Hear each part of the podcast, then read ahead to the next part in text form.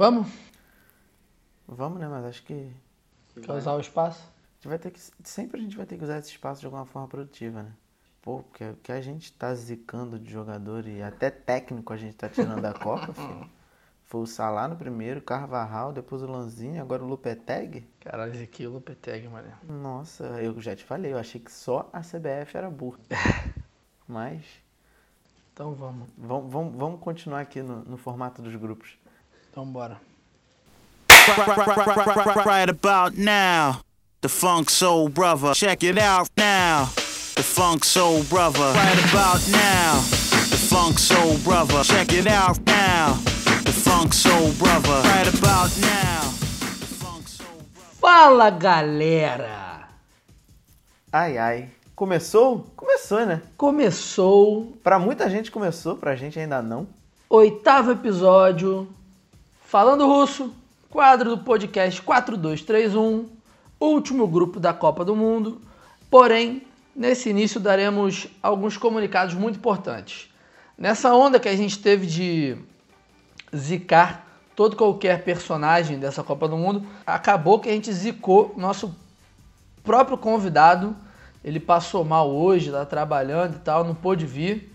Então ficou combinado aqui entre eu e o Igor que a gente nunca mais vai citar se vamos ter convidados ou a, qualquer característica desse convidado, porque sempre dá errado, tudo que a gente fala dá errado. E com isso vamos ficar devendo o convidado desse grupo, mas Não, a gente não vai ficar devendo, porque a gente tem a presença ilustre do nosso convidado substituto, Mionzinho. Com isso, com isso é, teremos convidados, óbvio. Já em breve teremos convidados para a gente não zicar mais nada. E outras coisinhas também, né, que a gente tem aqui para falar. É, o fato de também estarmos tanto no próprio aplicativo da Apple, dentro do seu iPhone, como também outra lista extensa de aplicativos para Android. É só clicar no hiperlink que tem dentro da nossa página do Megafono. E uma novidade que já está no ar também é que entramos no Apoia-se com um sistema de sócio torcedor. Você que é o nosso áudio espectador fiel e quer ajudar a gente com qualquer mísero trocado e com isso ganhar brindes, nós teremos quatro formas de pagamento e também de recompensas para você que quiser tornar um sócio torcedor assíduo do nosso programa. Me ajuda a te ajudar, por favor. Vai funcionar da seguinte forma: o site é apoia.c de Apoia-se. apoia-se, só que com ponto, apoia-se. Vamos deixar o link na descrição, tudo bonitinho. Barra falando russo. E lá vão ter quatro formas de você ajudar a gente. Com três reais você é citado nos programas, faremos esse árduo trabalho de citar o seu nome durante no início da gravação. Se você pedir muito, a gente cita até o arroba. Exatamente. Aí é um outro caso. É... Isso por R$ reais. Por R$ reais faremos um grupo no Telegram aplicativo de mensagens simultâneas. Sim, porque o Telegram tem espaço para toda a comunidade podcaster do mundo. Com isso, você tanto é citado quanto também participará desse grupo. E arrisco dizer que vai ser o melhor grupo da Copa do Mundo. Participará desse nosso grupo por 12 reais. Você, além de estar presente, sendo citado, participar do grupo no Telegram, nós também abriremos como se fosse um minuto no final de algum episódio. Entraremos em contato no privado com você para você dar a sua mensagem sobre o assunto do dia, para você ter alguém. é, dar a sua opinião, para participar cada vez mais do programa. Fazer declaração de amor, é um espaço aberto para você que é nosso fã. Exatamente. Você vai poder, em um minuto, você vai poder dizer o que você bem entender, óbvio que respeitando todas as diferenças entre seres humanos, até porque nem você, muito menos a gente, quer ser processado e, por conseguinte, Nossa. preso. E o último, o mais caro, que você, além de participar do grupo, estar sendo citado e mandar a mensagem por áudio para estar dentro do programa, de fato, é o de 20 reais que em cada convidado que tivermos, pediremos a ele um objeto, algo. Um regalo. Um regalo, uma lembrancinha, um souvenir. Óbvio que num valor acima de 20 reais também, por exemplo, uma caneta do Neymar vale muito mais que 20 reais. Com certeza. Então isso, óbvio que terá tudo, será muito bem pensado para cada convidado, para cada pessoa que ajudar a gente. E sortearemos esse objeto desse determinado convidado. E é isso, né? Falta mais o quê? Sim, não, você foi perfeito. Acho que foi a maior introdução que você deu nesse programa, Vitor Gama. Então, com isso, vamos dar sequência para compensar esse falatório todo. Qualquer dúvida, é só falar com a gente dentro das redes sociais. Estamos no Instagram, estamos no Facebook e também no Twitter. Mas deixa eu falar um pouco para você respirar. O meu nome é Vitor Gama e comigo ele, hoje e sempre, só que não mais gripado, Igor Rale. Olá, família podcaster.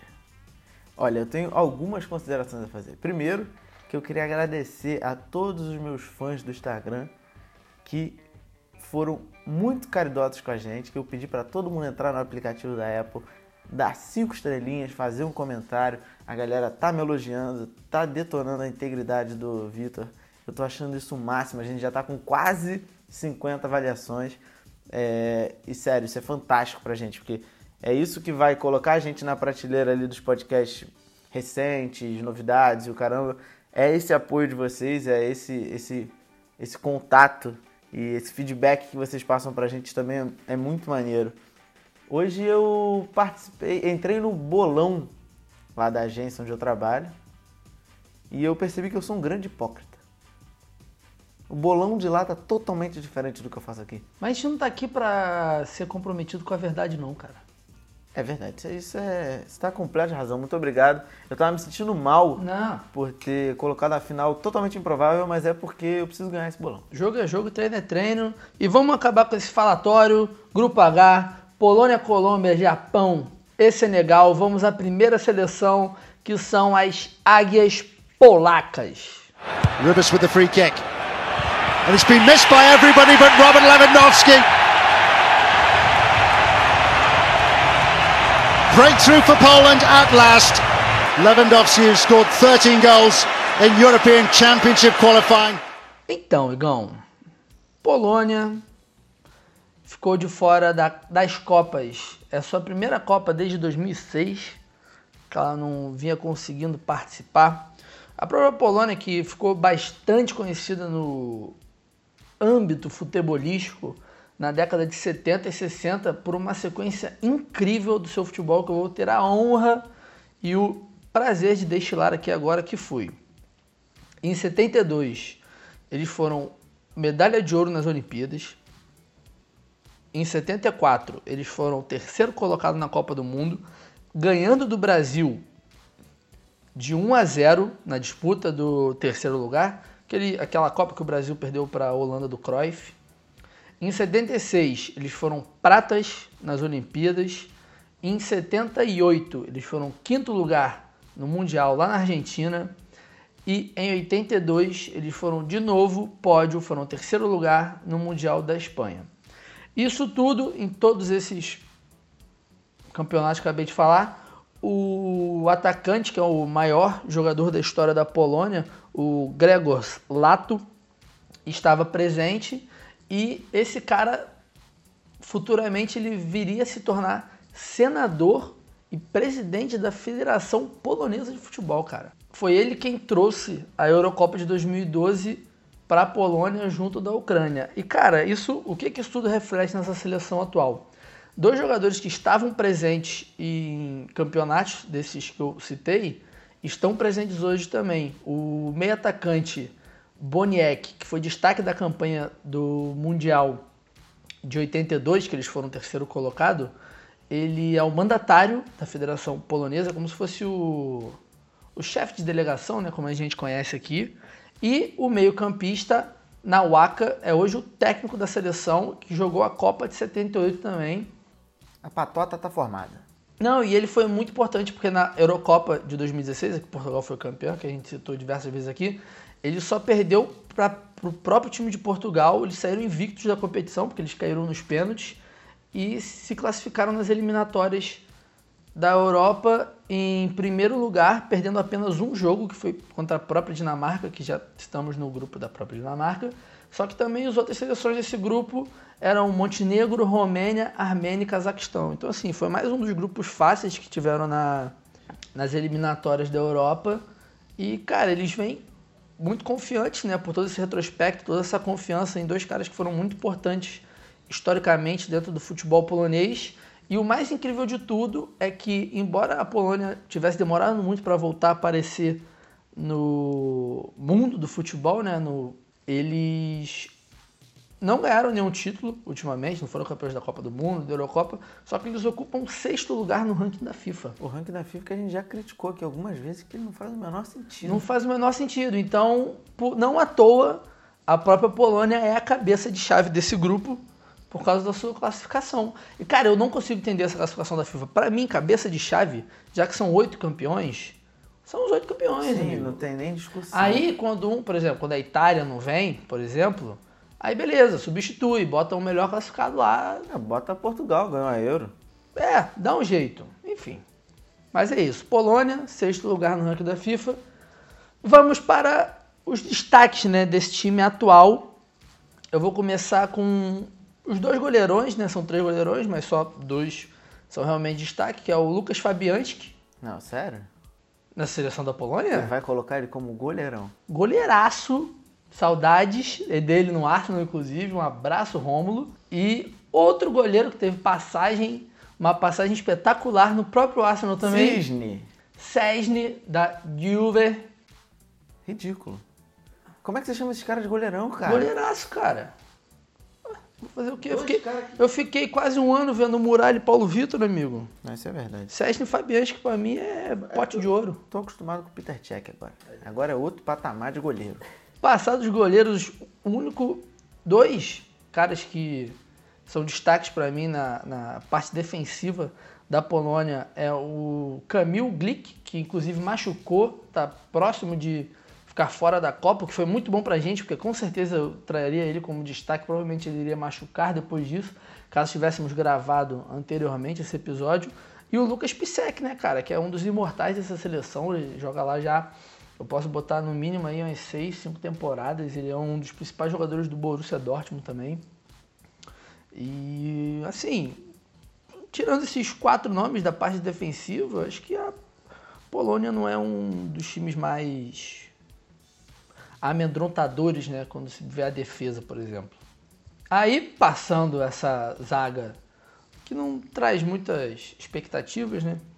Vamos para os meio-campistas, que aí sim teremos algumas situações interessantes. Meu primeiro destaque é o Jacob Blazkowski, que tem um dos piores sobrenomes para se escrever. Então, não à toa ele é conhecido apenas como Cuba. Cuba. Joga no Wolfsburg atualmente. E veterano, né? Ponta, assim. Fez muita história realmente no Borussia Dortmund. Tem um, um- ele é muito respeitado na Polônia.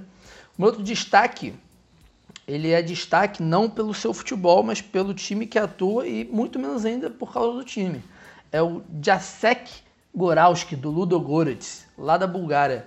Ele só é destaque porque depois dessa Copa ele vai ser vai passar a ser treinado pelo grandíssimo e vencedor Paulo Auto Oregon. Pediu demissão do Flusão, né? Que não aguentou a bagunça, que é trabalhar como gestor lá nas Laranjeiras e foi técnico do Ludogorets que já jogou Champions League.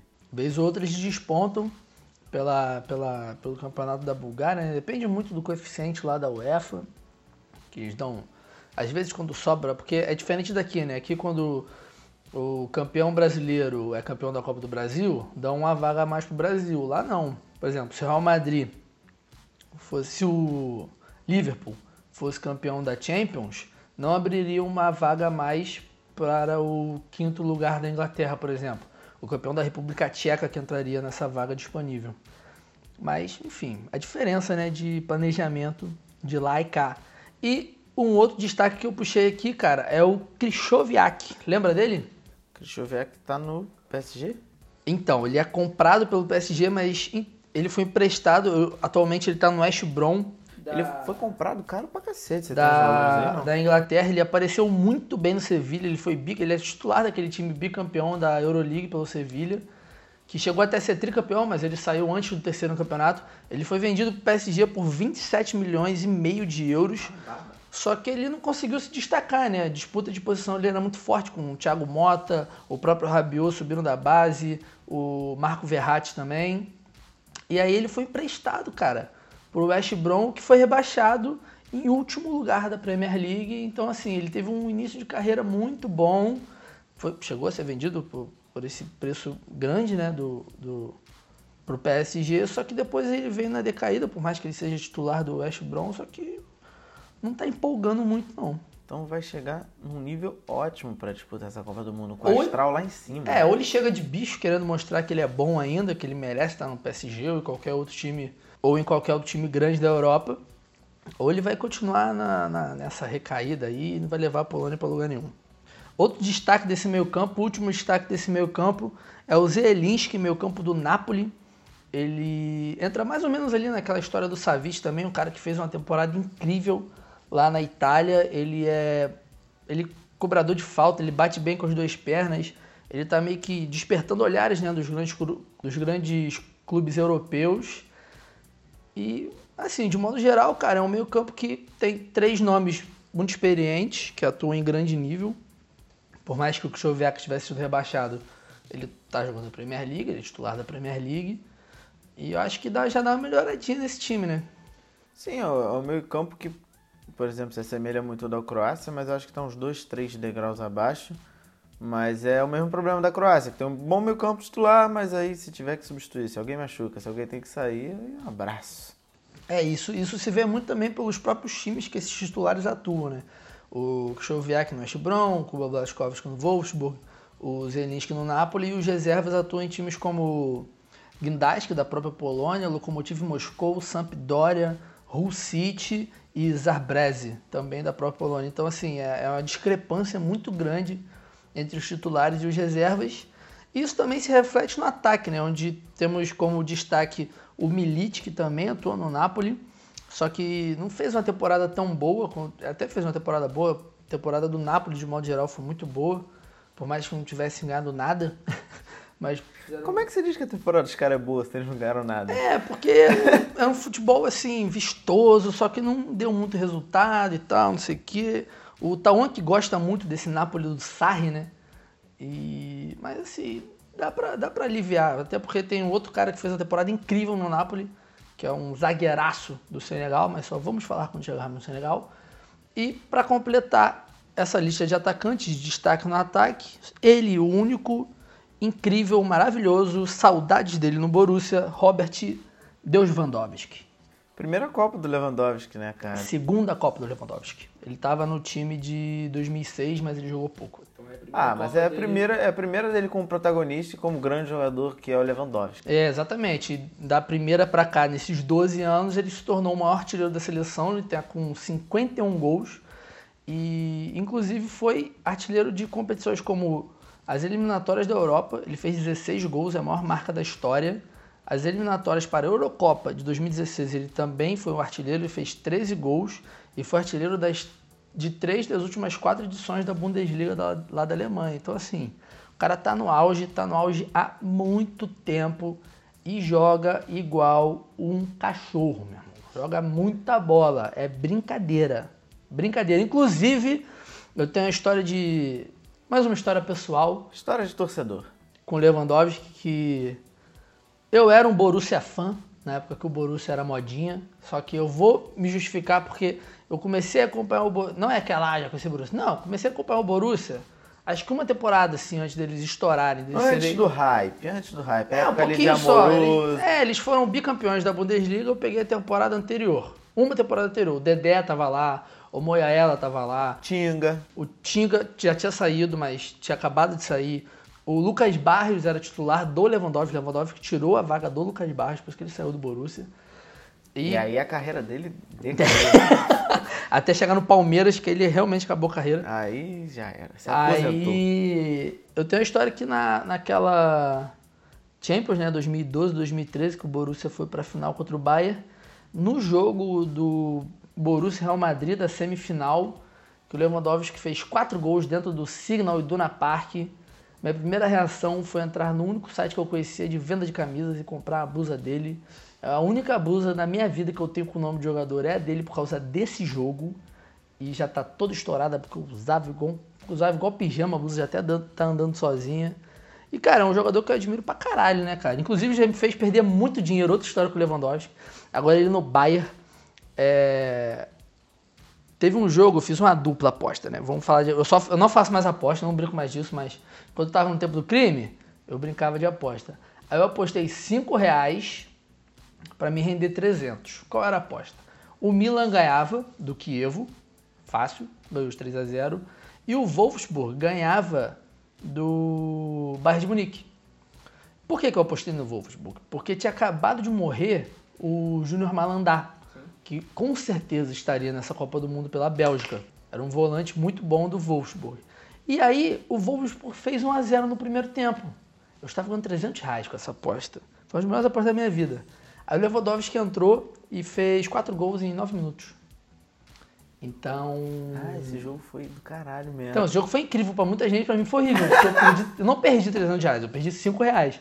Mas deixei de ganhar 300, cara. Então, assim.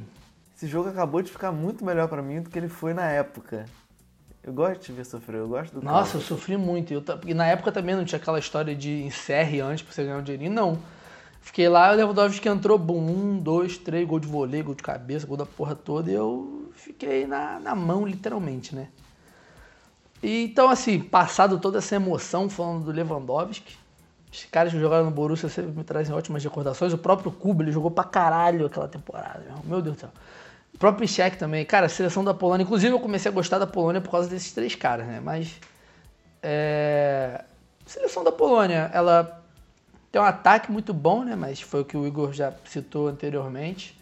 Eles, na hora de fazer a substituição, se machucar alguém importante, se tiver que sair, for expulso, vai complicar um pouco. O próprio Gilk, o próprio Glick, o zagueiro que é do Mônaco, que machucou também, é uma, já é uma perda grande para esse time na Copa. E é um grupo complicado, né, cara? A gente vai repetir isso aqui algumas vezes nesse programa. É um grupo muito páreo, né? É um grupo que, por mais que tenha um cabeça de chave, umas seleções mais conhecidas que as outras, mas é um grupo bem difícil, cara. Um grupo que qualquer um pode, num jogo aí, arranjar um gol, fechar lá atrás e conseguir sua classificação, né? É complicado falar desse grupo. Eu acho que é um grupo que tá aberto. Eu mesmo no, no bolão hoje fazendo lá no, na agência, eu falei, cara. Vai ser o bolão mais difícil, com certeza. A galera me perguntando, eu falei, faço a menor ideia. É Não tem como saber quem vai passar nesse grupo. Eu acho que é todo mundo muito igual. O Japão um pouquinho atrás, mas as outras três brigam de igual para igual. Então, é o melhor grupo da Copa do Mundo, onde vai, acredito que vai ter os jogos mais disputados, sacou? Saquei, Igão. Então foi isso. Seleção da Polônia, confiando na sua história, confiando no seu artilheiro, nos jogadores que estão no auge das suas carreiras, nos jogadores que são veteranos. E vamos agora para a nossa próxima seleção, que é a seleção que eu estou sensação que eu estou cultivando a raiva, um rancor, um ódio eterno. Calma. A seleção da Colômbia. Gol. Juan Guillermo Cuadrado. Abel Aguilar. James Rodríguez pide pista. Balón que pasa largo. Chachachá que no hace por ella. La rescata Abel. La vaca. James Rodríguez girando. Golazo. Taque, taque, taque. Gol, gol. Vino, vino, vino, vino. Gol de mundial. Taque, taque. Gol, gol. Taque, taque. Gol, gol, gol. Taque, taque. Gol, gol. Taque, taque. Gol, Igão. Como vem a seleção que na Copa de 2014 fez uma boa Copa, Ramos Rodrigues jogou fino da pelota. Fez Cara, aquele gol que levou ele pro Real Madrid. Exatamente. A defesa do Alisson contra o Chapecoense foi o gol do Ramos Rodrigues contra o Uruguai no Maracanã. Foi, vendeu ele. Mas, cara, ele não teve início muito bom no Real Madrid, só que ele tá jogando pra caralho. Não, ele voltou, ele voltou a jogar um bom os futebol jogos, no Bayern de Munique. Os jogos que ele fez contra o próprio Real Madrid na semifinal, puta, ele e o Thiago naquele jogo ali, amigo, meu Deus do céu. Igão, Colômbia, vem que tem. Bom, é, lembra que eu falei do Uruguai, parecia o mesmo time? A Colômbia sofre do mesmo mal, só que com requintes de Falcão Garcia dessa vez, que Falcão Garcia ficou de fora de 2014, operou o joelho não conseguiu se recuperar a tempo e não conseguiu voltar. Bom, são seis participações no total para a Colômbia repetindo o feito dos anos 90, quando foram para dois mundiais de forma consecutiva. Eles estão repetindo a dose de mundiais lá na Colômbia. E assim como os argentinos, a classificação foi suadíssima nas eliminatórias, também na última rodada, o que deixou os torcedores chateados, né, receosos com a participação da seleção no Mundial. É, só que recentemente teve um o confronto contra a França, que a gente comentou no grupo da França, que foi aquele jogo no Parque dos Príncipes, que o estádio estava lotado, a torcida da França é, louca para ver a seleção dar um pau na Colômbia e tomaram de 3 a 2 dentro de casa. O que eu acho que deu um respiro legal para o povo colombiano. Então, é, é complicado. Copa do Mundo para a Colômbia é. Bom, em 94, eles eram os favoritos a serem sensações da Copa. Depois do Valderrama, amigo, acabou a Colômbia. Acho que não vai surgir. Depois do Valderrama, o Davi Luiz tentou implementar a cabeleira no futebol e falhou. Sabe quem foi o maior estrela do futebol colombiano depois do Valderrama? Shakira. Ela que levantou aquele povo. Bom, como eu disse, em 94 eles eram favoritos a serem sensação da Copa e sequer passaram da primeira fase. Em 2001, que eles conquistaram o maior título da história da Colômbia. Qual é o maior título da história da Colômbia? Sul-Americana. Não, Copa América. ah, cara, ganharam a Copa América? Ganharam a Copa América de 2001. E aí chegaram para a Copa de 2002. Na não, pegada. Não chegaram para 2002. Eles não classificaram. A ótima campanha de 2014, que eles ficaram em quinto lugar, né? O técnico ainda é o José Peckerman, que que, pô, eu acho que, que a presença do Falcão nesse time vai tirar um peso bizarro das costas do Ramos, que é um moleque novo, não tem condição ainda de ser o carcaço do time levar o time nas costas. Ah, mas pelo que ele joga e onde ele joga, ele entra na mesma do Neymar, amigo. Ele tem Sim, que mas... puxar essa responsabilidade. É, mas ele não vive um. Agora ele vive um bom momento, mas ele passou por uma fase bem ruim no Real, uma briga com o Zidane. É, enfim, eu acho que dividir esse protagonismo com o Falcão Garcia vai ser ideal pro Ramos nessa Copa do Mundo. É, mas a Colômbia também tem outros destaques, né? Além desse. De, esses, esses caras são craques realmente, são estrelas da companhia. Sim, é os caras que, que, que, puxam o batalhão, mas eles têm outros destaques, como o próprio Mina, que jogou no Palmeiras, que eu acho um zagueiraço, que é um cara que, pô. Começou a jogar lá no Barcelona esse finalzinho de temporada. É, o Fred mesmo disse que, que é um dos zagueiros mais chatos que já jogou no futebol brasileiro que ele fica no ouvido falando um monte de coisa, gritando, com bafo, não escova o dente, é horrível. Mas é um cara. Pô, eu gosto muito do Minas jogando, Guizão também. Me fez gostar desse homem, que ele falou: assiste um jogo completo dele. Se assistir um jogo completo do Minas, você vai ver que ele é um zagueiro diferenciado, ainda mais para os padrões então, do futebol brasileiro. o problema desse caso não era o Minas, o problema é assistir um jogo completo do Palmeiras. É, isso é verdade. Aí é complicadíssimo. Tem o próprio Quadrado, que para mim um degrauzinho atrás do Falcão e do Ramos é o cara desse time, que é o cara que dá o gás e. É, é muito importante também, ele é titular absoluto desse time. Também joga, sempre jogou em grandes ligas, então é o outro que não pode fugir da responsa. E o Carlos Baca, que para mim é um bom centroavante. É, esse ataque aí, tirando o Falcão, tem três caras que são bons também como substitutos, até como companheiros, que é o próprio Baca, o Luiz Muriel e o Borrão, né? Não, não vou citar o Borra aqui. Borrão, cara. Não, não, menor chance. Meu outro destaque, o último destaque é o Carlos Sanches, que é um volante que eu acho. Nossa senhora. Ele cara. jogou muito bem aqui na América do Sul, acho que ele atuava no River Plate. Aí ele tá no espanhol da Espanha agora, óbvio. e. Ele deu uma sumidinha, né? Mas ele jogou muito. Pô, ele jogou, em, por exemplo, jogou no West Ham, ele jogou em clubes de médio e pequeno porte. Mas eu, eu acho um excelente volante, tem uma bomba de fora da área. É um cara fundamental nesse esquema, nesse esquema aí do José Peckerman. E eu tenho o, o destaque mais importante para mim nesse time da Colômbia é que o Zúñiga não ficou nem entre os 35.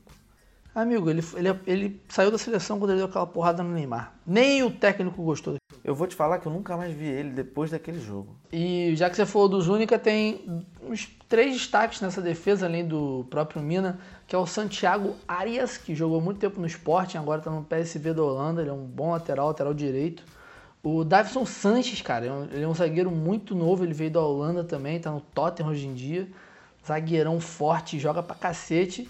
E o Christian Zapata, que também, que joga lá na Itália pelo Milan, por mais que o Milan esteja fazendo temporadas inconsistentes, temporadas ruins, ele é um Ele belíssimo tá um zagueiro. tempão no Milan, né, cara? É um cara que mantém uma regularidade boa. Mas eu vou deixar agora esse espaço final da Colômbia para o seu momento clubismo. Não, mas não é clubismo isso. Não. Não é clubismo, porque ro- ro- rola a seguinte situação. O Borra, no Palmeiras, ele até faz bons jogos, tanto no Palmeiras quanto na Colômbia, entendeu? Só que ele não é aquele cara do Palmeiras. Ele fez lá, uns- ele fez agora, há pouco tempo na Libertadores, três gols que garantiu o primeiro lugar geral do Palmeiras na competição e essas coisas todas. Só que, cara, o Gustavo Coelar, amigo, Começou. Se você não é flamenguista, tire o seu fone de ouvido. O Flamengo só está conseguindo jogar o que está conseguindo jogar por causa desse cara, meu irmão.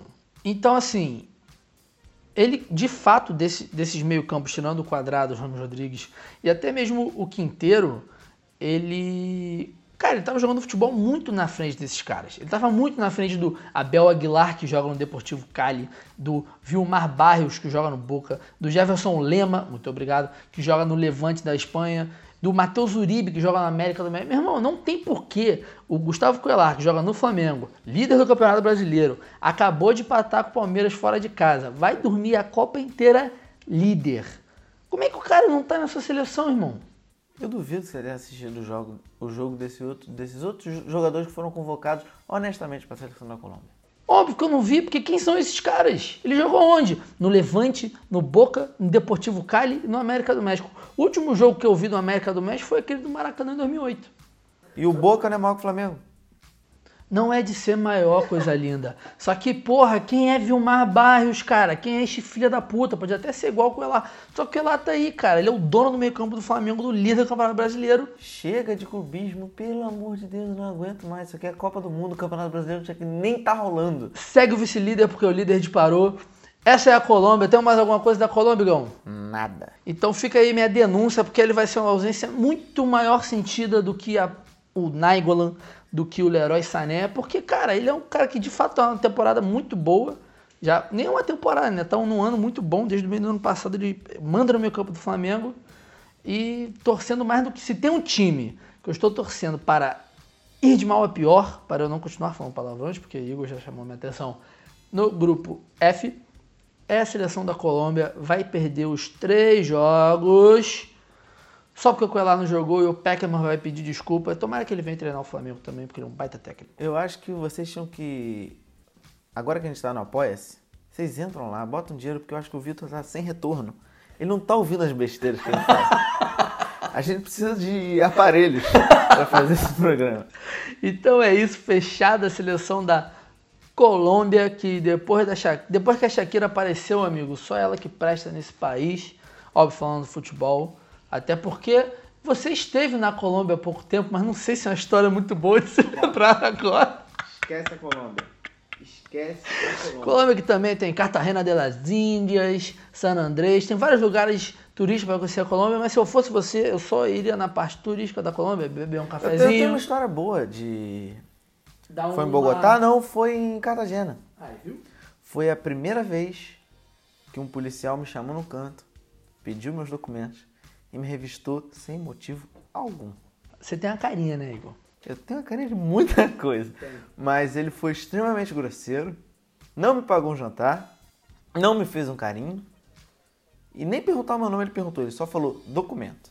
Então é isso, quiser dar, beber um café, dar uma cafungada lá na Colômbia, Pablo Escobar agradece. Vamos agora para a próxima seleção, que se não fosse essa pataquada do Peckerman de tirar o Coelar da lista de convocados da Copa do Mundo, seria a seleção mais fraca, mas é a seleção que contém todo o meu carinho, todo o meu amor, toda a minha paixão, Pikachu, Goku e Naruto, Japão. ち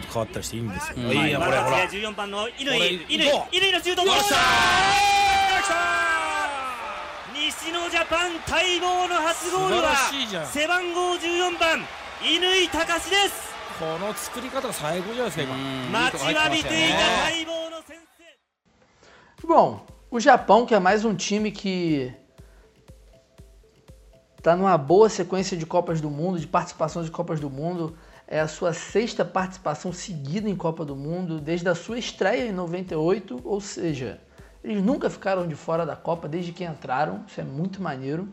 Essa seleção, ela dessas seis participações, ela teve dois bons resultados, que foi as oitavas de final em 2002, quando sediou a Copa junto da Coreia do Sul, e em 2010 também, quando chegou às oitavas, mas perdeu para o glorioso time do Paraguai nos pênaltis.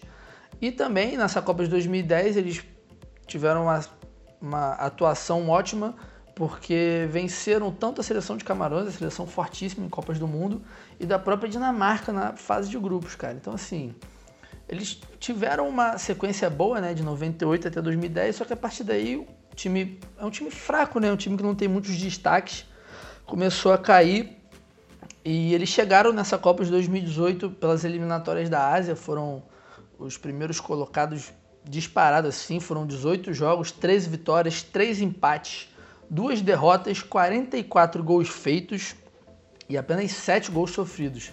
E óbvio que dentro da própria Ásia isso não diz muito né, sobre o time, é como se fosse a Bélgica fazendo 43 gols num grupo que não tinha uma outra grande seleção, que tem como destaques jogadores já conhecidos, só que não estão em bons momentos, e jogadores que estão em bons momentos e, e talvez não sejam tão conhecidos assim.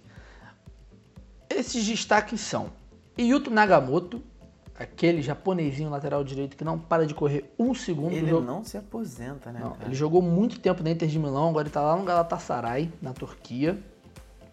E o Maya Yoshida, zagueirão do Southampton. Ele fez a temporada muito boa no Southampton, né? Por mais que o Southampton estivesse lutando para não cair, só se livrado no, no- nas últimas rodadas. São- São dois dos pilares né, dessa zaga do Japão. com- são dois jogadores muito experientes que têm muito respeito no futebol europeu.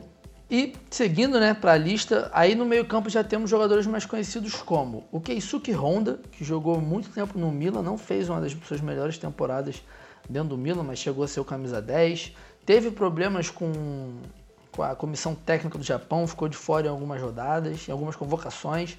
Hoje ele atua lá no Pachuca do México, já voltou com a sua forma física ideal, voltou a jogar o futebol que ele que a gente já viu que ele sabe jogar. Tem uma curiosidade sobre Kizuki Honda. Manda que é tua. Diretamente do álbum da Copa do Mundo.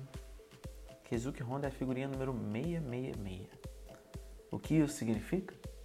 Nada. Absolutamente nada.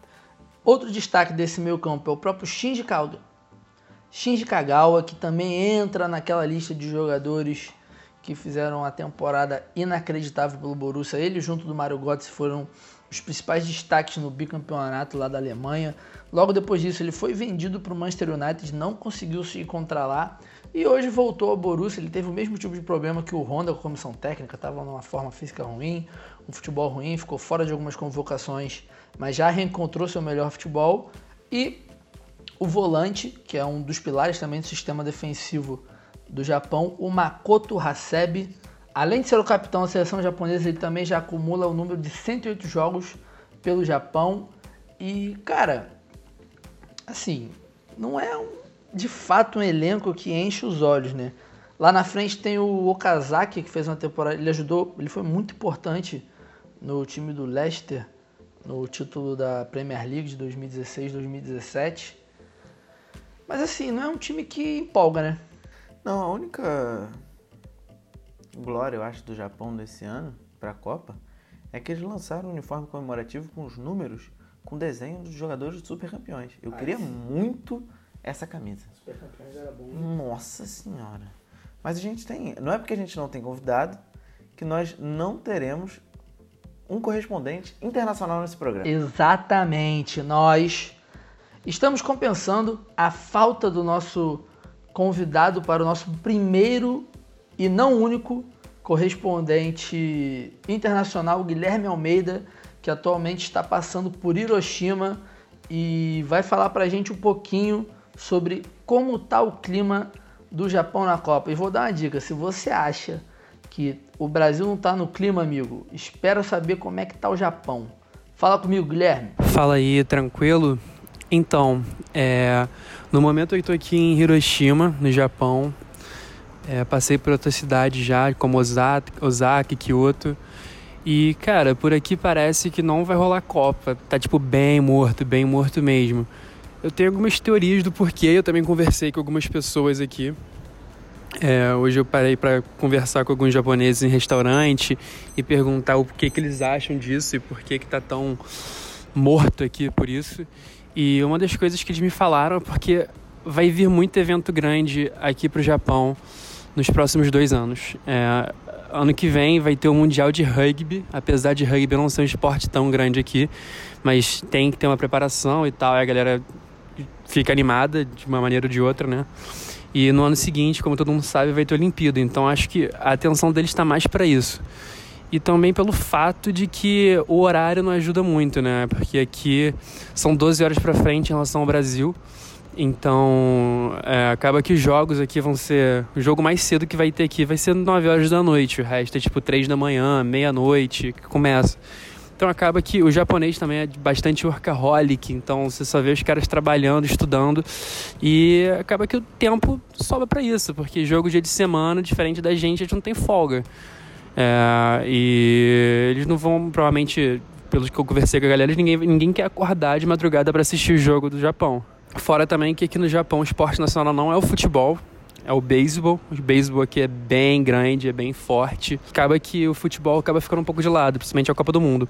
E o que eu conversei com algumas pessoas também, acaba que eu percebi que a galera não é tão animada assim com a seleção nacional daqui.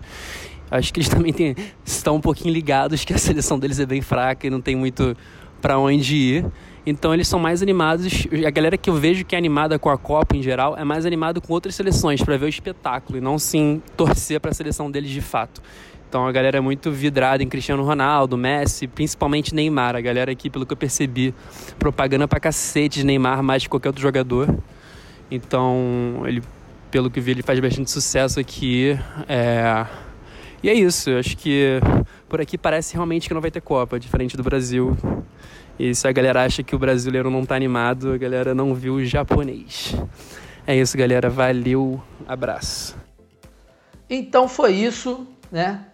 Guilherme deu uma moral aí, falou que até no Japão o Neymar é amado. Essa coisa incrível. Daqui a pouco o Bruna tá chegando lá também. Nossa, daqui a pouco tá tendo campanha da CIA com a Bruna Neymar no Japão. Mas muito obrigado, Gui, você foi 10, que ajudou a gente pra caramba, dá vários conselhos aqui pro podcast crescer cada vez mais. E o Guilherme que tá pra vir com o podcast aí, mas não vou falar muito. Pra não zicar também, porque a gente tá mal. A gente é bom nisso. Quando lançar, lançou, a gente dá o gás aqui, a gente ajuda o cara também, porque ele tá dando uma moral braba pra gente. E, cara, a seleção do Japão é a mais fraquinha do grupo, né? Vou botar junto com a Colômbia, porque a Colômbia não tá merecendo muito. E se passar de fase, surpresa total, né? Eu acho que é a seleção mais fraca do grupo, como eu já adiantei. E podemos passar, né? Agora vamos, então. O Igor deu a, a permissão que eu necessitava para a última seleção desse grupo, a seleção que temos a honra de presenteá-los, nossos áudio espectadores, com a capa desse episódio, a seleção africana do Sénégal. qui a marqué en 96 le but. Attention, euh, Diafra Sakho Le but de Diafra Sakho Le Sénégal qui ouvre la marque à la 12e minute de jeu grâce à Diafra Sakho Buteur face au Cap-Vert. Buteur encore. Então, Igão, como é que vem Senegal para a Rússia 2018? Bom, antes da gente entrar a fundo na seleção do Senegal, que para mim já adianta, é uma das melhores africanas e eu não estou nem aí pro ranking da FIFA. Mas vale dar uma, uma repaginada, uma lembrança é, que mesmo antes da FIFA confirmar o uso do VR em Copas do Mundo, é, a entidade teve que recorrer a imagens para tomar uma decisão de impacto que trouxe o Senegal até essa Copa do Mundo. Eu não sei se você lembra, Eu vi esse jogo Senegal e África do Sul. mas em novembro de 2006, exatamente, teve esse confronto entre Senegal e África do Sul. Novembro de 2016. É, 16, perdão. É, que no campo os sul-africanos venceram por 2 a 1 com um pênalti completamente imaginário, marcado pelo árbitro José Lamptey. Moleque, você não tá entendendo. Eu vi esse jogo, realmente vi esse jogo. Eu estava vendo o jogo. É quando o cara chuta a bola no zagueiro, é aquela. sei assim, sabe, sabe o pênalti que deram pro Vasco em cima do René, que a bola bateu no ombro dele? Óbvio que não. teve isso. Aí, nesse jogo, o, cara, o zagueiro tá dentro da pequena área, o atacante da África do Sul chutou, o zagueiro tava com a mão pra trás, a bola bateu no joelho dele Foi nos dois joelhos e foi pra frente. e foi pra frente. Aí o juizão, bum, pênalti. O outro gol também foi bastante polêmico, mas enfim. Depois de confirmada a influência ilegal do juiz, que foi banido da história do futebol para sempre. Isso tudo por causa de casa de aposta. Sim, sim, que ele está envolvido com, com, com resultados e combinação de resultados. Ele foi banido para sempre do futebol e o jogo foi remarcado para um ano depois. Que aí sim, sem safadeza nenhuma, jogo na boa, os senegaleses venceram por 2 a 0 e garantiram a tão sonhada vaga na Copa do Mundo da Rússia. É, não é por isso também que o time de Senegal é, é pior e tal. Tipo, a gente vai discorrer isso aqui com mais calma. Eu, mas assim, já dando a deixa logo, eu considero um time interessante, cara. Tem jogadores muito bons, tanto no, no meio quanto no próprio ataque. Mas vamos sem pular Etapas. etapas. Quais são os seus destaques, Gão? É, essa será a segunda competição do Senegal em, em Copas. A primeira foi 2002. A gente não tem muito fresco na memória, então vamos dar uma lembrada. No jogo de abertura em 2002, ele estava no grupo com Dinamarca, Uruguai e França. Primeiro jogo contra a França, o jogo de abertura do grupo. E o que aconteceu? Senegal ganhou da França e ainda passou na fase de grupos, porque empatou com Dinamarca e empatou com o Uruguai. Aí foi até as quartas de final, perdeu na prorrogação para a Turquia, o que isso fez com que o Senegal igualasse a melhor atuação africana em Copas, que era de Camarões em 90, e que depois de 2010 a Gana também chegou no mesmo, nas mesma, na mesma fase de quartas de final. É isso, essa história de Senegal 2002 entra muito na maldição que existe né, dos campeões, que é, toda seleção que é campeã na, na Copa seguinte tem muitas dificuldades né, de manter o seu futebol. Foi isso com o Brasil em 2006, com a própria França em 2002, com a Espanha em 2014 e agora vamos torcer para ser com a Alemanha também, né? São poucos, são poucos times que têm duas Copas do Mundo seguidas. É o Brasil, é a Itália, se não me engano tem mais uma. Que eu não me lembro. Eu sei que, que se a Alemanha ganhar, ela vai entrar num, num ranking de 3, 4. Que... Mas bom, uma curiosidade. Curiosidade não, porque eu não acredito em curiosidade. É um fato interessantíssimo desse time de Senegal é que dessa campanha de 2002, não sei se você lembra do Diouf, não Diouf que está convocado para essa seleção, o Diouf que joga bola de verdade. Lembra? Enfim, passou pelo Everton, enfim. O que foi o astro senegalês daquela Copa, né? Depois da Copa do Mundo, ele firmou um contrato de dois anos com o Liverpool, que por sinal é o clube do atual estrela da seleção. Bom, vamos então aos destaques dessa seleção do Senegal. O técnico é o ex-volante e capitão dessa seleção de 2002, que é o Aliou Cissé. E, bom, primeiro destaque em campo. Keita Baldé, jogador do Mônaco. Vai começar lá na frente? Sim. Coisa linda. Lá na frente é onde tem mais jogadores, porque Senegal convocou oito atacantes. É isso, esse é o número que a gente vai ter que frisar. Senegal é a seleção com mais atacantes convocados. São oito na lista. Eu acho que vale muito a pena a gente falar o nome desses oito. Eu vou falar rapidinho aqui. Keita Baldé, Mami Biran Diouf, Moussa Konaté, Sadio Mané, Mbaye Niang, Diafra Sakho e o glorioso, eu tenho muita saudade de ver esse cara jogar futebol, Moussa Sow. Então, vamos aos meus destaques. Keita Baldé, que é nascido na Espanha, ele é- veio da base do Barcelona, né? E mesmo na base do Barcelona, ele já foi negociado com a Lazio, para o elenco sub-19 da Lazio, em 2013. Quatro anos depois, ele foi comprado pelo poderosíssimo e riquíssimo Mônaco da França, que é o atual clube do Baldé. E ele tem 11 convocações para a seleção. Ele foi escalado para 7 partidas, começou 6 no banco. Ele entrou em 4 e marcou 2 gols. Quer dizer, bons números para o menino. É novo. Começou agora. Tem 19 anos. E o zagueiro Kalidou Koulibaly, titular do Napoli Fenômeno! e autor de 4 gols na atual temporada, é avaliado em 50 milhões de euros. Esse cara, o que ele jogou de futebol, meu irmão, essa temporada, puta que pariu! Olha o palavrão de novo. Foda-se, problema é meu. O atacante Mbaye Niang, do Torino, que nasceu na França, país que defendeu até o sub-21, só que ele é filho de seneganeses, rolou um pedido especial ali de CC para ele jogar. E ele atendeu, ele que é conhecido também por ser muito brother do Balotelli, porque jogou muito tempo no Milan com o Balotelli. É, o Moussa Sow, que o Vitor já citou aqui, que é um ídolo máximo do Fenerbahçe e, e do meu FIFA. Quer decorrer um- e discorrer e destilar um pouco mais sobre Moussa Sow? Não, só sentir. Só sentir. E o dono desse meio campo. Quem é o dono do meio campo do Senegal? O jogador que, ao lado de Ndidi, em todos os meus elencos do FIFA, Seu outro xodó. ele está presente. Idrissa. Com a 10 e a faixa. Cuiatê. Ué, não era o Idrissa, não? Não. Cuiatê. Sheiko Cuiatê, de 1,89 do West Ham, ele é cria no Anderlecht e ele tem mais de 100 jogos de Premier League. O cara é um fenômeno ali do meio campo do West Ham. Mas, amigo, ter mais de 100 jogos no campeonato não significa nada. Não, mas eu tô falando que ele é incrível. Ele tem um cabelo maneiro, ele joga bastante no time do West Ham. Junto... calção?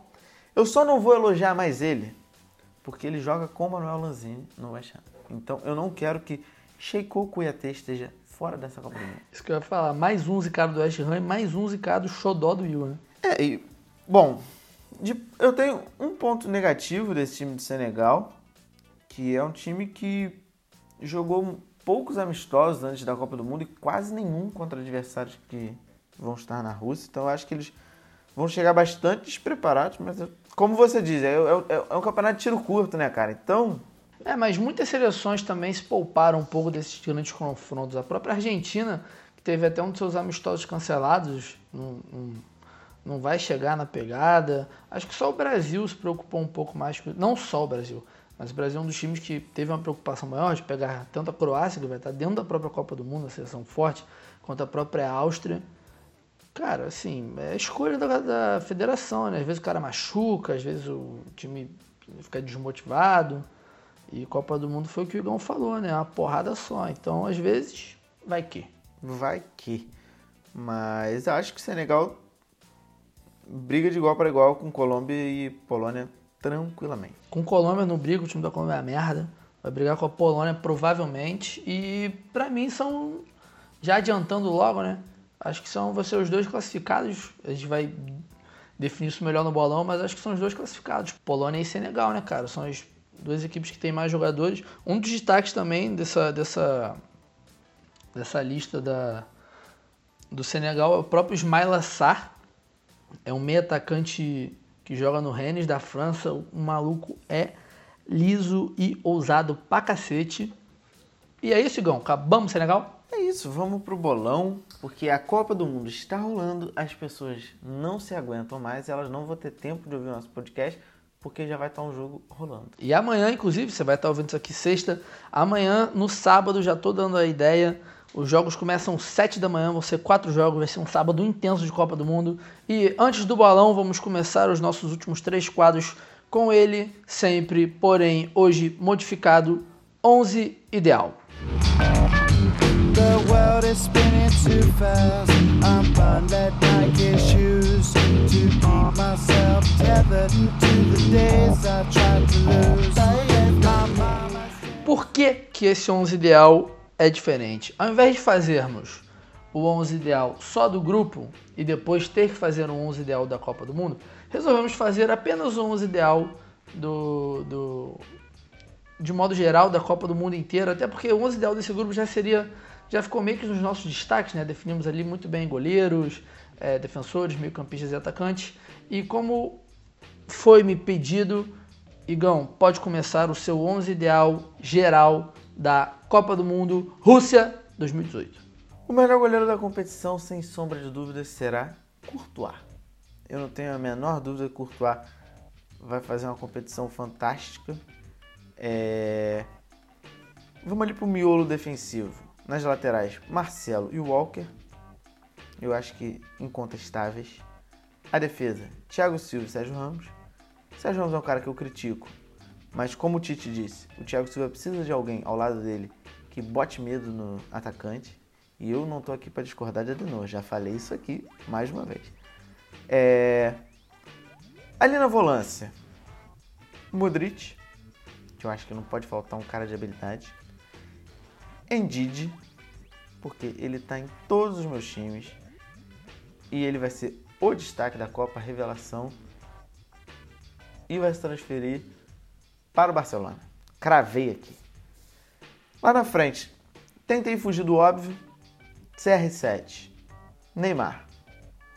Eu não vou botar o Messi porque eu quero que a Argentina se foda. Então eu botei Felipe Coutinho, que vai ser o craque do Brasil nessa Copa. E lá na frente, o furacão Harry Kane. Lembrando sempre, né, a tática é feita no 4-2-3-1 e já vou começar o meu, como eu já comecei num episódio incrível que fizemos que puta que pariu, meu irmão, a gente bateu mil downloads só no episódio do Brasil. E não à toa eu vou começar, o meu goleiro vai ser o Alisson no gol, lateral direita Kimmich, alemão, baita jogador, tô confiando muito nele. Seria o Daniel Alves se o Daniel Alves não tivesse machucado, mas tô confiando muito nessa temporada do Kimmich. Na zaga, Piquet, porque eu acho que demos, demos menos interesse do que o Piquet merece, ele joga pra caralho. Eu já falei que o Piquet é o Gum sem a Shakira. Quer dizer, com a Shakira. Ao lado do Piquet, temos ele, um dos maiores fenômenos na zaga dessa temporada. Tomara que surpreenda muita gente. Citamos agora há pouco Colibali. E na esquerda, especialmente para os meus amigos vascaínos, principalmente você, Rômulo, que nos acompanha fervorosamente, ele e Otum, porque, meu amigo, se ele deixou o Messi no bolso, o resto é baba. Minha volância vai ser composta por Savic, Zelinski. Não tem dois nomes que me façam. Óbvio que tem outros uns milhões de nomes, mas eu também tô querendo dar aquela fugida da mesmice, até porque o ataque é um pouco mais difícil. Na meiuca da meiuca, Tonho Kroos, craque da Copa. Brasil campeão, Tonho Kroos, craque da Copa. Na direita, Mohamed Salah, não podia deixar esse cara de fora. Na ponta esquerda, Moleque Ney, com a Bruna ali de camarote vendo ele jogar bola. E lá na frente, o cara do sorriso encantador, Bob Firmino. Vamos lá, acabado o nosso 11 ideal geral. Vamos para o nosso queridíssimo bolão, jogo rápido. Colômbia e Japão, Polônia e Senegal, Igão, primeira rodada. Colômbia e Japão, eu. É, o Japão vai ser a, a grande força para disputar o quarto colocado, eu vou dar para Colômbia. E Polônia e Senegal, eu acho que o Senegal vence. Não sei por quanto, mas eu acho que o Senegal vence. Colômbia e Japão, 2x0 pro Japão. Colômbia não vai nem pontuar nessa Copa do Mundo. E Polônia e Senegal, para mim, vai ser um dos maiores jogos da Copa. 2 a 2 bola na rede, os dois times atacando pra cacete. Vai ser maravilhoso esse jogo. Segunda rodada, Japão e Senegal, Polônia e Colômbia. Eu vou dar a vitória para Senegal, 1 a 0 quem sabe 2 a 0 também. Não sei, mas acho que Senegal, por mais que faça poucos gols, talvez ganhe esse jogo de modo tranquilo. Polônia e Colômbia, passeio da Polônia, 6 a 0 em cima da Colômbia. Tô nem aí, eu quero caos para esse time que não merece sequer que eu cite o nome aqui. E, bom, o Senegal ganha fácil do Japão, tranquilo. Colômbia vai ganhar da Polônia. Terceira rodada, finalizar a rodada da classificação, rodada do líder. Japão e Polônia, Senegal e Colômbia. Eu vou botar essa aí pro Japão. 1 a 0 Japão. Eu vou botar, decidindo a classificação, primeiro lugar para Polônia. Não vou dar um placar exato, mas eu acho que pode ser até um placar mais extenso um pouquinho, uns 3 a 0 4 a 1 E Senegal e Colômbia, obviamente Senegal, Polônia em primeiro, Senegal em segundo. Vão ter um confronto dificílimo com Inglaterra ou Bélgica nas oitavas. Vai ser um dos maiores jogos. Acredito que seja um dos maiores confrontos nessa esse grupo G e H. Eu boto a vitória pro Senegal, ganhando a Colômbia, Senegal em primeiro, Colômbia em segundo. Então fechou, o Igor tá querendo provocar. Vamos agora então para o nosso último quadro, o Fifada Final. E já venho dizer que pode ser que role surpresas nesse quadro em breve, Igão. Vamos lá, chegou o momento auro desse programa, que é o Fifada Final. É... Japão. Yoshinori Mutuo. É um jogador de 24 anos, joga no Mainz da Alemanha, tem um overall de 76, potencial de 81. Ele custa 10 milhões,5 de euros É um jogador rápido, tem uma boa aceleração, um drible bom. Fui mais por essa questão de evoluir e pensar sempre em revender o atleta, fazer um dinheiro, um, fazer um caixa para o seu time e porque tinha que ter alguém do Japão também. É, Colômbia. O da Colômbia vai muito por uma curiosidade minha, que eu ainda não joguei com Yermina da Colômbia, porque é um zagueiro de 22 anos, tem um overall de 80, que para zagueiro é fantástico. Um potencial de 87, como a gente já disse, é um zagueiro do Barcelona. É um zagueiro forte pra caramba, é um é um zagueiro que tem uma resistência muito forte, uma marcação muito forte, é um zagueiro que tá ali para depois do 80 na escala Felipe Melo de agressão. É um jogador que custa 18 milhões, não é barato. É... E é isso, da Colômbia. E Hermina é a dica do Fifada. Vamos para Polônia. O destaque que até o Vitor trouxe durante o programa, que é o Piotr Zie... Zielinski, tá certo? Ele tem 23 anos, jogador do Napoli, 80, ele tem 80 de overall, 87 é o potencial dele, é um jogador que evolui pra cacete. Ele custa 20 milhões,5. É um jogador rápido que domina ali o, a zona do meio do seu time. É um cara que tem um chute forte. É uma boa, uma boa contratação e diferente. Vai dar uma mudada no seu time. É... E pro ataque, ali mais pra esquerda, o Ismail Assar, que o Vitor comentou também aqui, ele deu vários spoilers do Fifada dessa vez. Isso prova cada vez mais que a gente não interfere um no trabalho do outro, porque ele não faz ideia dos jogadores que eu seleciono aqui. Então, Ismail Assar, que é um jogador do Rennes, da França. Ele, cara, eu acho que é a melhor dica desse Fifada, que ele tem um overall de 73, ele começa muito baixo e um potencial de 84.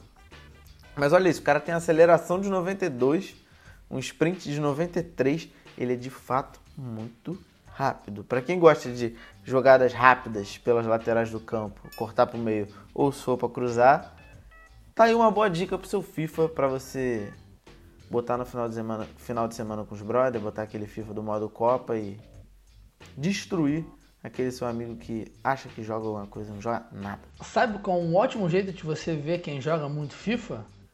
Eu, o Igor e uma galera de um grupo nosso de amigos, quando a gente se junta pra jogar FIFA, nós fazemos o quê? Pegamos a Premier League, botamos num time X, no Arsenal, por exemplo, apertamos quadrado três vezes e assim vão times completamente randômicos. Então assim, se você já pegou o... Inclusive no último campeonato teve um problema que só caiu o Watford pra todo mundo. A gente teve que mudar isso. E eu queria dizer que eu sempre sou campeão nesse módulo porque eu sou bom com times que eu não conheço. Na verdade, você é cagão. Pra tudo na sua vida, você tem muita sorte. Mas eu acho que é uma dica do FIFA, mais uma dica de fifada, né? Vai num campeonato que você e seus amigos gostem, aperta lá quadrado três vezes, não pode repetir time e segue até o final, amigo. Isso dá certo pra caralho, é muito engraçado. Vai jogando, porque você ficar jogando com o Real Madrid, PSG, esses times que são bons é apelar. E esse, e esse módulo é ruim, porque assim, se você pega o Manchester United de primeira na fase de grupos com os amigos, você sai na frente, mas aí te impede de pegar o Manchester United na final. Aí tu vai chegar na final, você vai jogar com quem? Burnley. Eu fui, você lembra do meu campeonato que eu fui campeão com a semifinal foi com o Burnley em cima do Guizão e aí o Guizão ganhou o primeiro, o primeiro jogo de 3 a 0 e recuou todo o segundo jogo, eu fui e fiz 4 a 0 nele. Sim, ele tava com o Chelsea. Caralho, cara, esse campeonato é muito bom, sério mesmo. É uma das melhores coisas que a gente pôde inventar. Não sei se a gente inventou, né? Mas foi, foi o que a gente fez ali na hora. E foi isso, né? Fada final com, esse, com essa jogadinha rápida de dicas, é muito maneiro mesmo. Acabou a fase de grupos, Vitor. Último grupo da fase de grupos devidamente fechado. Chegamos ao nosso oitavo episódio. Eu vou agradecer de novo, porque a gente, cara, a gente teve. A gente já tá com um total de 2 mil downloads em duas semanas de postagem. E mil downloads só no grupo do Brasil, cara. Isso é muito maneiro, muito, muito, muito maneiro. Então é isso, galera que puder, principalmente agora, apoiar muito mais a gente no nosso Apoia-se, que vamos botar para tocar a partir desse episódio. E pode ter certeza que a gente vai investir ainda mais nisso aqui. É que isso. o apoio serve pra isso, pra gente fazer o podcast crescer e cada vez ficar melhor a qualidade do produto, a gente entregar um serviço de qualidade. E talvez com lucro, comer japonês com a morena, porque, né, É, merece. com certeza. O japonês tá caro pra caramba. Eu queria agradecer o Tomás Lobo, que foi o único que interagiu com a gente no Twitter. A única pessoa que veio no Twitter e mandou a hashtag Oi.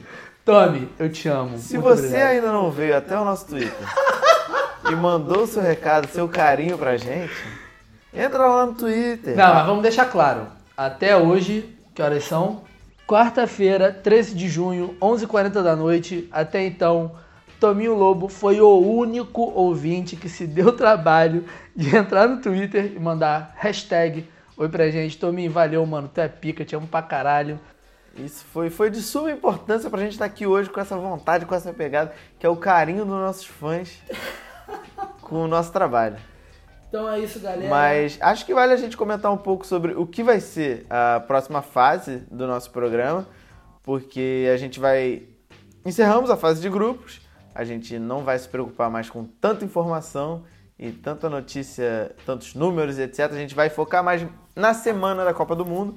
A gente vai gravar a princípio no começo da semana, terça, quarta ou segunda. Os episódios vão ao ar na sexta, se tudo der certo. É, basicamente vai ser uma pegada tipo, como a gente tá trabalhando com pautas frias, assim eu posso dizer, não tem como a gente ficar muito nessa pegada de comentar os jogos, porque todo mundo já vai ter visto os jogos, já vai estar sabendo mais ou menos o que vai acontecer. Então, a partir já dessa semana, a gente está tá com um calendário maneiro de trazer convidados também, né, para poder agregar cada vez mais e não necessariamente só sobre os jogos, né, sobre tudo que acontece na semana, sobre as notícias, sei lá, se tiver algum acontecimento importante, sempre tem, né? A Copa do Mundo gera muita informação, gera muito conteúdo. E vai ser nessa, vamos gravar início da semana. As postagens vão ser sempre às sextas-feiras. E deixar avisado aqui que no dia. Já vou avisar hoje, vou avisar no próximo episódio também. Dia 2 de julho, eu, Vitor Gama, estarei presente no Central da Copa, lá na Globo. Então, se você tiver de bobeira, é uma segunda-feira, o programa é ao vivo, começa às 11h15. Tá de bobeira? Vai lá para ver quem eu sou, ver como é que eu sou, ver o cara incrível, maravilhoso, inteligente e despojado que eu jamais serei. E é isso, negão. Acabamos? Isso, você vai estar lá ao lado de Thiago Leifert, Caio Ribeiro e Bárbara Coelho, que são os apresentadores do Central da Copa. Espero que Caio Ribeiro não te chame para dividir um prato de arroz, feijão, bife da Noninha. Não chama que eu tenho nojo disso, eu vomitaria do lado dele. Mas boa sorte no seu programa, por favor. Mas tem tempo ainda, a gente ainda conversa daqui pra frente sobre isso. Não arruine o nosso podcast. É a Jamais. minha única preocupação. Jamais, mas galera, fica ligado. Sexta-feira, novo episódio. Certeza que vai ser um dos melhores. Tô confiante pra caralho. Vocês vão gostar pra caralho. O bagulho tá ficando doido. Como eu disse, estamos só subindo. Adeus. Tchau, jovens.